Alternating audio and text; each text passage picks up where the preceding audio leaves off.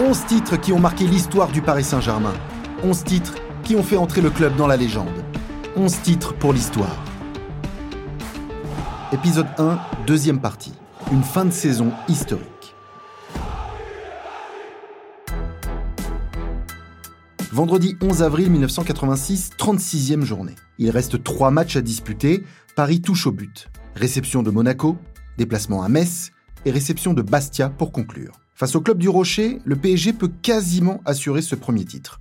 Si on s'impose contre Monaco, le titre est pratiquement dans la poche. C'est comme ça que le capitaine Luis Fernandez résume l'état d'esprit des Parisiens avant la rencontre face aux Monégasques.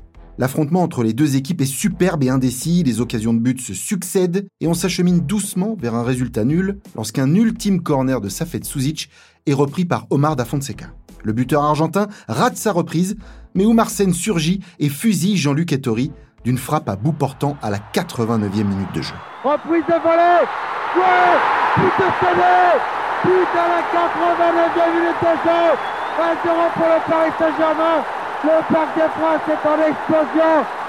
On voit Louis Fernandez qui est en train d'embrasser Gérard Rouillet Le Paris Saint-Germain est pratiquement champion de France pour la saison 85-86 On a attendu ce but on peut être content Fantastique but de Omar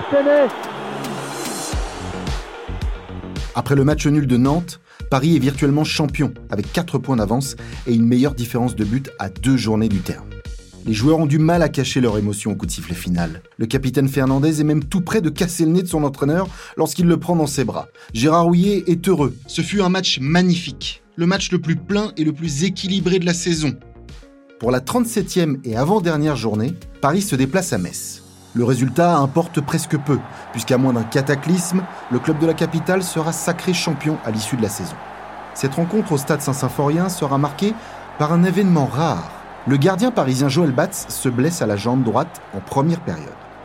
Laissé au repos sur le banc, Luis Fernandez enfile les gants et remplace alors le portier à la mi-temps. Il encaisse deux buts. Le PSG s'incline 3-1 à Metz. L'officialisation du titre devra attendre la réception de Bastia à Paris pour la dernière de la saison.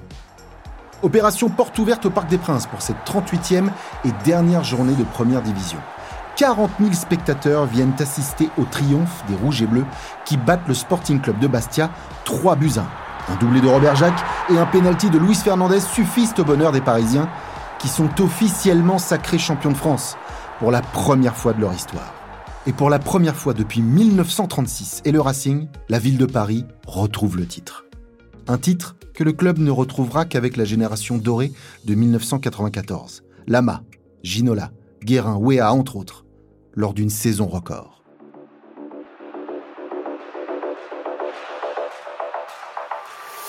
« 11 titres pour l'histoire, un podcast officiel du Paris Saint-Germain disponible sur toutes les plateformes d'écoute. Produit par Bababam, écrit et présenté par Fabrice Porzic.